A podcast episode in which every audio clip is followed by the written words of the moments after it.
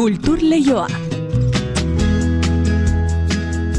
Eneriz gorrotxategi arratsaldeon. Arratsaldeon inigo. Azkenean iritsi da irati Euskal Herrian ikusteko ordua. Bai, hala da, izan ere Donostiako fantasiazko eta beldurrezko zinemaren hogeita amairugarren astea irekiko du, Paul Urkijoren irati filmak, gazteizarraren ba, lanik berriena asitzesko jaialean erakutsi zen lehen aldiz, han ikusleen saria eta ba, efektu berezien saria ere eskuratu zituen, antzoki zaharrean izango da gaur irati ikusteko aukera, estrenaldi hori gaur iluntzean, gaur zortzi Victoria Eugenian izango da, eta otsailaren hogeita lauan iritsiko da, zine areto guztietara, beraz, oraindik bada tarte ba, nahi duenarentzako luzea, beste batzuentzako akaso labur. Tira, Paul Urkijo pozik eta gogotxo azaldu da, bere etxean, nola baitere, donostiako fantasiazko eta beldurrezko zinei eialdian, erakutsiko duelako eta geroxiago jasoko ditugu basietasun gehiago. Bide hasi besterik ez du egin irati filmak.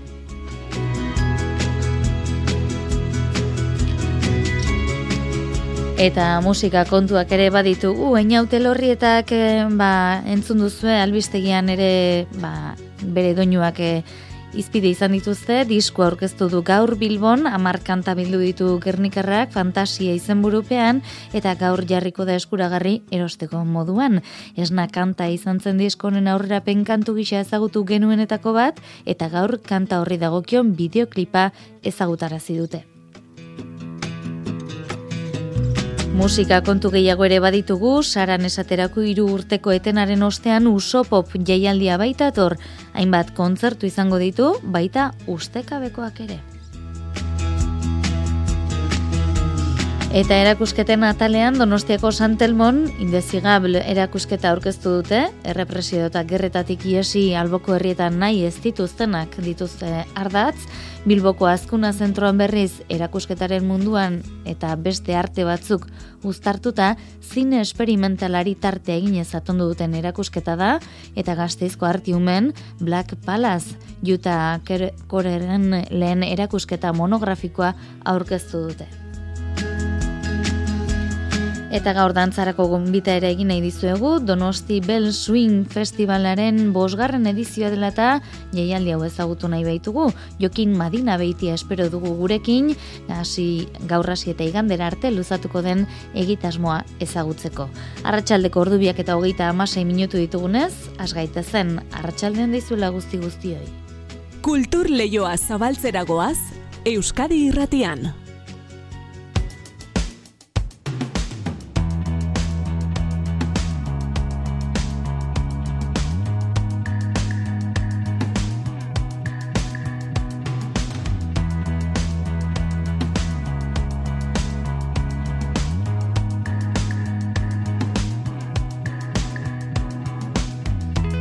Esan dizu egun gixean donostian gaur arratsaldean abiatuko da fantasiezko eta beldurrezko zinemaren hogeita amairu astea. Paul Urkijoren irati pelikulak emango dio hasiera jaialdiari eta azten zehar hogeita ama film luze, hogeita amar film labur eta pobre diablo animaziozko telesailaren hiru atal emango dira. Irekira antzoki zarrean egingo da arratsaldeko zazpitardietan, lehen da bizi Igor Salutregi zuzendariaren azken partida film laburra emango dute eta jarraian sitxesen publiko publikoaren saria irabaz, irabazi zuen irati, haino agirrek ditu xetasun gehiago. Errementari Donostian aurkeztu zuen Paul Urkijok eta bere bigarren film luzea ere, beldurrezko astean erakutsiko du zuzendari gazteiztarrak. Irati, horreagako guduaren garaian girotua dago, Baskoien lehen errege izango zen eneko aritzaren egunetan. Eneko sagardoi. 2018an errementari aurkestera gindua zen Madrilera, eta akordatzen naiz kotxean esan zidala. Zu, eta izango zara, eneko aritza, eta ikusiko duzu zer egingo du. Tani, bai, bai, bai, bai, bai. Eta orduan oso polita izan da ikustea, gora bera guztiekin e, pelikularen ibilbidea ben ja e, arte ez. Ikustea eta sentitzea Paulen borroka berak nahi zuen moduan zintzo mantentzen bere bulkadei pelikula aurrera ateratzea, pelikula hain handiak egiten direnean desitxuratzen baitira oso errez, e, hori izan da oso unkigarria. Profesionalki pasada bat, aldian ibiltzea espatekin, e, munstroak, obazuloa guzti hori izan da divertigarria, baina oso unkigarria pertsonalki e, Paulekin pelikula egitea. Zortzigarren mende urrun hartan kokatu du urkijok kristauen eta paganoen gentien arteko talka, eta filma bera euskal mitologiari, gure arbasoen sinismen ezarrei egiten dien omenaldia da, baita naturari eskainena izan dion maitasun kanta ederra ere. Euskal mitologian badago eh, esaldi bat, e, izena duen guztia bada, izena duen guztia omen da, guk eh, bada e, aukeratu dugu. Eta azkenean Euskal mitologia dago oso oso errotuta naturarekin, guztiz. Dira izaki telurikoak, beste garai batetako munduaren ikuspegi ezberdin bat, non natura zen unibertso guztia, ez? Eta hor dauzkagu basa jauna da basoa, e, e, errekak dira lamiak, eta amari da lurra, ez? Niretzako pixkat preserbatzea hori, ez? Ekologia, izaki mitologikoak, haien izenak esaten baditugu, mantenduko dira existitzen, eta pixkat pelikularen e, funtsa hori da, ez? Mundura, haien izenak edatu, e, jendeak esan ditzan, eta existitu daitezen. Pantaia handian ikusi halko ditugu balen aldiz, Mari Jainkosa, Sugar eta mitologiako beste hainbat izaki eta horien guztien iruditeria sortzeko. Urki joka aipatu duenez, ikerketa lan antropologiko egin behar izan dute. Oinarri izan dituzte besteak beste, Indo-Europar artea eta simbologia, esate baterako Venus edo Afroditak, baita barandieranen lanak, edota erromantizismo garaiko grabatuak. Edurne azkaratek hause zioen, irati pertsonaiari buruz. Este lagun batekin hitz egiten eta esan zidan, jo edurne, ez duzu pentsatu agian neskatia pia bat derrepente nahiko dutela izan irati, brave bezela, badakizu. Eta orduan pentsatu nuen zeinen garrantzitsua den, e, hain zuzen ere irudia ematea eta gorputza ematea pertsonaia pila bati, osea daude irudi pila bat behar ditugunak elikatu, existitu daitezen ere bai filmen bitartez eta horrek ere bai aberasten duelako gure kultura eta horrek hausnartu arazizian horretan, ez zeinen importantea den e, aldiro berri interpretatzea eta gian ba, iratik emango du iruditegi bat, jende gazteagoak hartuko duena. Irati filmaren euskal estrenaldia gaur arratsaldean izango da Donostiako antzokizarrean eta zinema aretoetara otsaigaren hogeita lauan iritsiko da.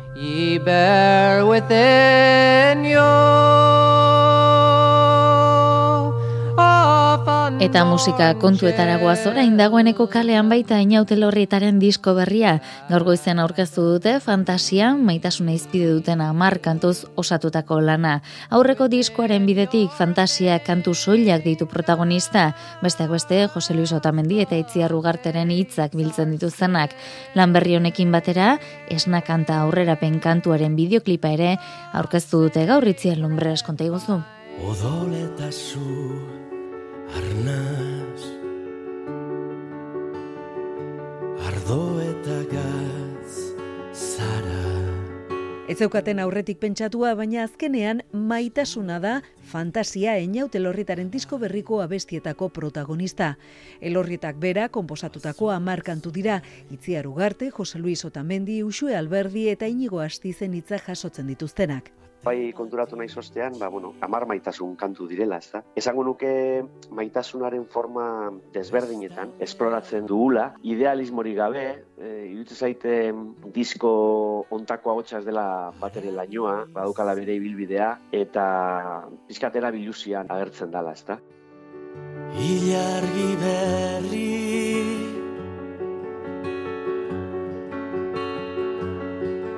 Zuzko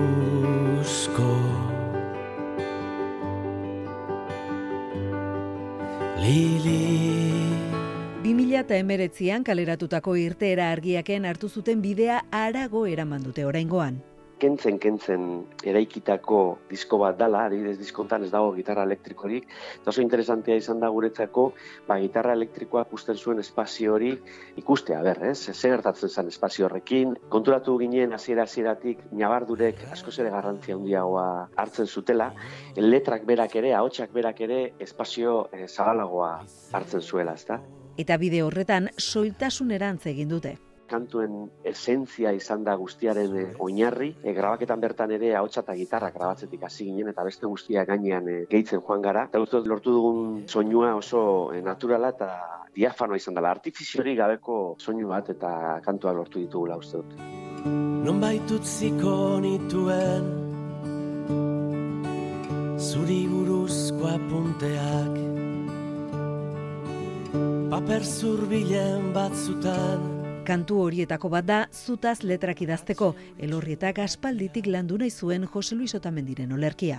Jose Luis Otamendi badauka e, maitasunari buruz hitz egiteko lako modu elegante, fin, sotil bat, izugarri gustatzen zaidana. Eta azkenean e, aitorretxe berriarekin bon, asmatu gendun, olako bide e, soil batean Diskoarekin batera, fantasiaren sorkuntza prozesu osoa jasotzen duen dokumentala iragarri du elorrietak. Arrigurik filmatutakoa 2008an estrinatzeko asmoa dute. Ordura arte, esna kanta diskoko lehenbiziko bideoklipa dagoeneko ikusgai. Eskutik eldutan aramazu, Eta musika kontuekin segiz, urtetan sarako musika itzordu ezagunenetakoa izan da, uso pop, iru urteko etena izan duena, denbora honetan diska zigilu bezala segidu, eta gaur itzuliko da jaialdia. Saran bertan hainbat kontzertu izango ditugu, horien artean sorpresazko emanaldiak ere bai, jarraitzaileek konfiantza zekin diote, antolatzaileek jada sarrerak erosi baitituzte kontzertu horietarako andoni lizeaga.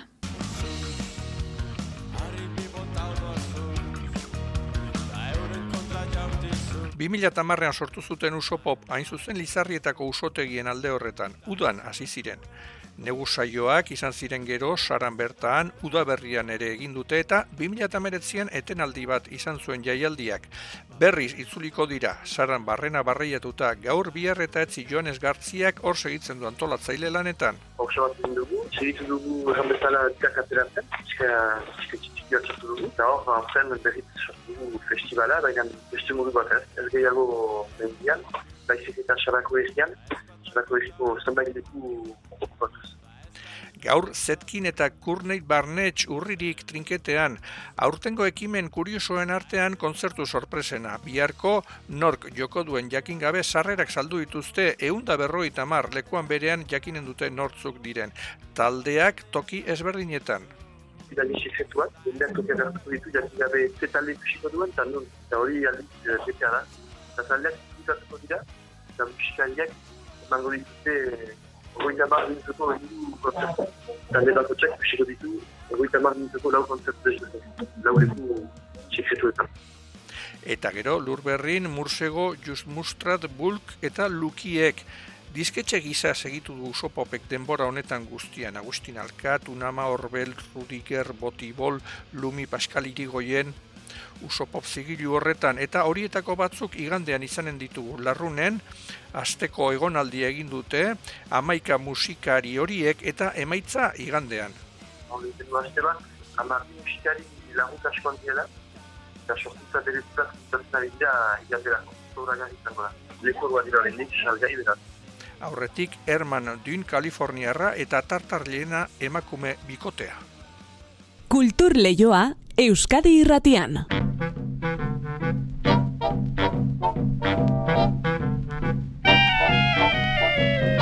Datozen minutuetan swing dantza estiloa hitz egin behar dugu. Izan ere badator Donosti Bell Swing Festival jaialdiaren bosgarren edizioa. Eta honetaz hitz egiteko gurekin dugu Jokin Madina Beiti antolakuntzako kidea Jokin Arratsaldeon. Eixo, Arratsaldeon. Donosti Bell Swing nola aurkeztuko zen iguke izan ere swing doinuak entzutea baino zerbait gehiago da, ezta?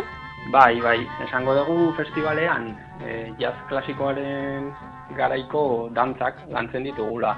Dantza horien artean gaur egun ezagunena Lindy Hop dantza da, baino beste estilo batzuk ere ba badaude. Adibidez, e, jazz steps edo solo dantzatzen dana, balboa edo edo klakea bera. Mm -hmm. egiten ditugu klaseak eta eta dantzaldiak ere gauetan okuna asteburuan zehar. Gaur hasiko duzue dantza betean, ezta? Arratsaldean. Horixe da nahiko topera aukagu asteburua. Esan nahi nune gauza batzuk irekia diela, edo norrentzat eta eta horiek komentatuko ditugula eta beste batzuk adibidez e, gaueko festaketa dira festivalean izena eman duten e, alde aurretik izena eman duen jendeantzat. Mm Orduan gaur bertan hasiko dugu Donostiko udaletxean bertan e, arrera dantza batekin, arrera dantza esaten diogu ba jendearen lendabiziko kontaktua izaten dalako festivalakin, eta izango da lautatik seitara.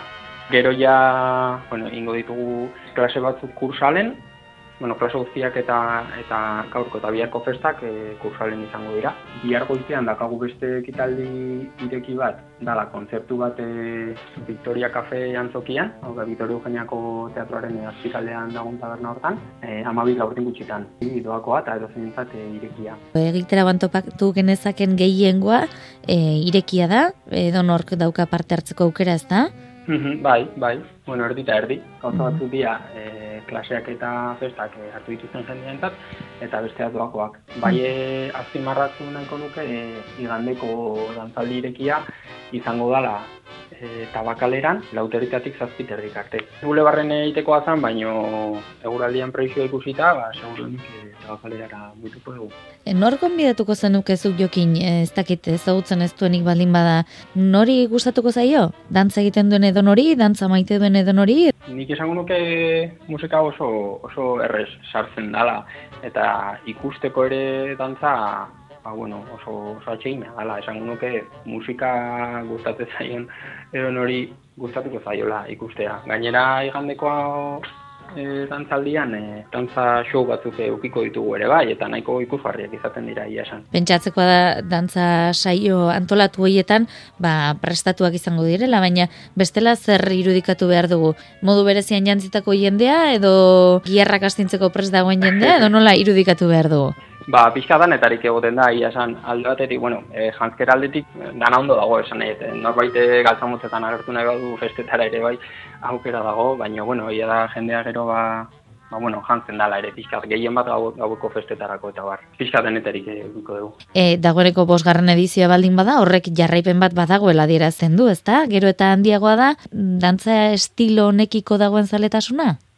Nik uste, bai ez, e, gurean e, 2006an hasi ginen txiki-txikitik, eta ia zan e, azitzen, azitzen junda, eta bueno, pandemiaren bi urte hauek enduta, ba, ba urtero indegu, eta gero eta handiago izan da. Orduan, ba, bai, esango nuke baiet. Nortzuk zarete festivala bantolatzen duzuenak? Bai, festivala Donosti Lindy Hop dantza eta kultura elkartetik eh, antolatzen dugu. Eta bertan, ba, lantalde txiki bat gaude, eta gero, ba, bueno, elkarteko beste pertsonatik ere, ba, liatzen ditugu, ba, justo ja, azte ba, laguntzeko, ez, azkenean, eh, esku, esku asko behar dira, ja, azte bururako. Afizioa gero da gorago dola diozu, eta ze profiletako jendea bertaratzen da, nola irudikatu behar dugu? Nik uste oso, oso anitza gala, bai eh, adintarteak, Egia da igual jende gazte gazteari eh, ez diola igual arreta deitzen e, asko, baino, baino bueno, bai, pizkatan etarik egoten da. Eta bestalde egia da gehiago emakumeak e, bai, gerturatzen diela, bai dantza mundu enten eta bien jendean artean gehiago emakume gehiago diela, baina esango nuke nahiko anitza da. Mm -hmm. Bai, okin ez dakit, jai honen inguruan beste zerbait azpimarratu nahi ote zenuken? Ba, ez bereziki, bakarrik eh, jende animatu gehien bat e, orain udaletxean ingo dugun e, arrera dantzara eta igandean tabakaleran izango den dantzaldira ere bai. Eta programa ikusi nahi badute, ba, donostibelsuin.com horri aldean e, ikusi ezakete. Bai, okin Madina Beitia Donostibelsuin Festivaleko kidea eskerrik asko gaur gurean izatearen, zalpenak ematearen, ondo joan daila guztia, gozatu eta nahi duzuen arte. Bai, ondo eskerrik asko zuei.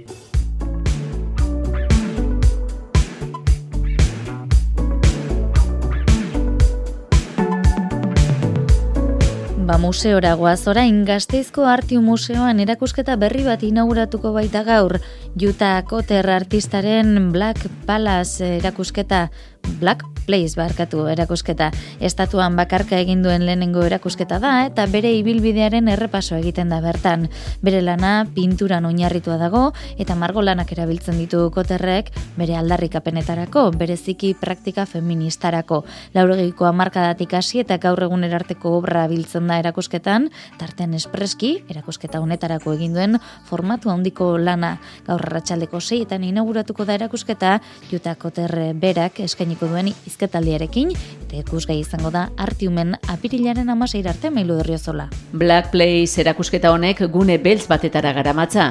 Artistak laurogeiko amarkadatik eginiko bidea erakusten da bertan, eta aukera paregabea da jutaren lana ezagutzeko izan ere, estatu osoan bakarka egin duen lehenengo erakusketa da. Beatriz Erraez, Artiun Museoaren zuzendaria da. Black Place artistaren, eh, artistaren eh, lehen erakusketa da estatuan, mila, pederatzireun, eta laro zeian, e, Rosemary Trokelekin eta Betina Semerrekin batera, bere lana Sevillako makina espainolan antolatutako erakusketa batean aurkezten zuenetik. Urte hartan bertan, New Yorkera junzen lehen aldiz, eta hiri horretan bizi da, bueno, honentzarte. Bide luzea du artearen munduan eh, Juta Koterrek, pinturan oinarritzen da bere lana artearen munduan lanean hasi zenean, bide hori jorratzea erabaki zuen eta bere aldarrikapenetarako erabili du bereziki praktika feministetarako. Bere margolanetan txertatu ditu hitzak edota marrazkiak artelanei ikuspegi desberdinak eman. Entzun dezagun Juta Koterbera. Different works offer different type of detail like for, this this performance of the viewer is sort of invited by most of the pieces in different ways. With some you have to go very Alderdi desberdinak erakusten dituzten margolanak beltza da hori bai nagusi erakusketa honetan. Pintura beltzaren tonalitate desberdinak erabiltzen ditu artelanak osatzeko. Askotariko formatuetan aurkezten dira lanak eta batzuk oso oso handiak dira. Material desberdinekin eginda daude eta erakusketa zabaltzen duen artelana da espreski erakusketa honetarako egin duena. Ez da pintura, baina beltzez margotutako horma oso batean irudikatu du emakume batena izan litekeen buru baten silueta. Esan bezala, aukera paregabea eskaintzen du orain honetan artiun museoak, Juta Koterren lana ezagutzeko, Black Place erakusketa zabalik izango da bertan apirilaren amaseira arte. Eta Donostian Santelmo Museoak indeziga bombardaketatik esparrura erbesteratzearen ibilbideak izenburupean ireki du erakusketa berria.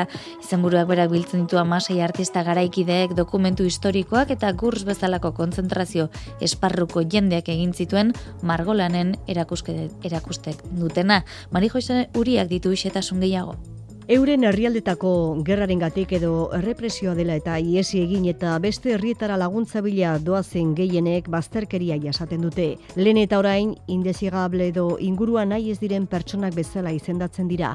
Erakusketaren izenburu honek dion moduan, honako gai hauek jorratzen ditu mostrak.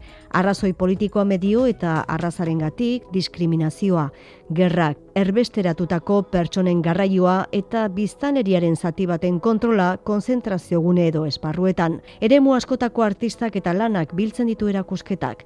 Tartean daude amasei artista garaikideren artelanak eta museoak propio orain erositako goiaren grabatuak. Susana Soto zuzendaria. Aurkesten diren lanei dagokienez, nazioarteko amasei artista garaikideren lanak, zuritzeko Elbest Kazerren artziboko marrazkietan landa kuadernoak, Francisco de Goiaren gerraren ondamendiak, serieko hogeita mar grabatu daude, erakusketan, e, serie osoa gehiago dira, eta pieza hauek Santelmoko bildumakoak dira, berri iritziak gure bildumetara. Iñaki Grazene artistaren lana dago amasei horien artean nola potere batzuk finkatzen edo edatzen duten espazioa, ez? Azken hamar urte hauetan, e, arkitektura penitentziori buruz e, lanean ibili naiz eta hemen 70. hamarkadan sortu zen arkitektura modular berriaren eredu bat da.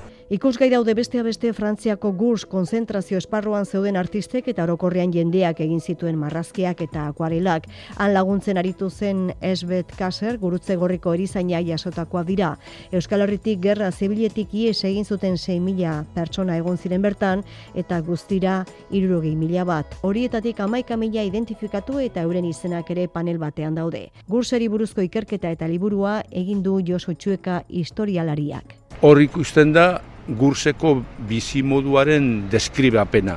Oso marrazki adierazgarriak dira, erakusteko hor egunero gertatzen ziren e, gauzak, hor ikusten da aurpegietan zer tristura daukaten eta adirazten dute eguneroko bizimudua. Eta adirazten dute e, baita ere ausbitzerako deportazioa. Euskal Herriko Unibertsitatearekin ere elkarlana dago, Gernikako bombardaketaren irurogeita mabosgarren urte hurrenean egindako artelanaren bidetik. Ukrainiako egoera ere islatzen du Kristina Lukas artistak. Jon Insausti kultura zinegotzia erakusketaren muinaz. Ba, gure gizartearen historioan kolektiboen edo personen bazterkeriari buruzko gogo eta gaurkotua eta hausnarketa egiteko. Urtarrilaren hogeita bederatzir arte irekita egongo da Santelmoko erakusketa.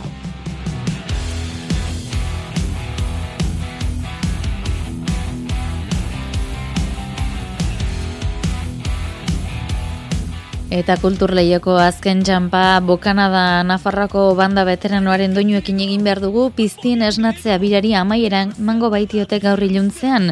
Bira honekin euren estudioko bosgarren disko aurkeztu dute, orain lebiak lo daudenean izanekoa. Berria zarko laukotea gaur atarrabiko totem aretoan izango da iluntzeko zortzietan. Eta hori esan da bagoaz teknika eta realizazioan Xabira Ola eta Jose Alkain izan ditugu gaur, orain badakizu albizteak Euskadi Irratean eta ondoren kantu kontari Joseina Etxeberriarekin. Astelen arte, ondo izan eta zain du.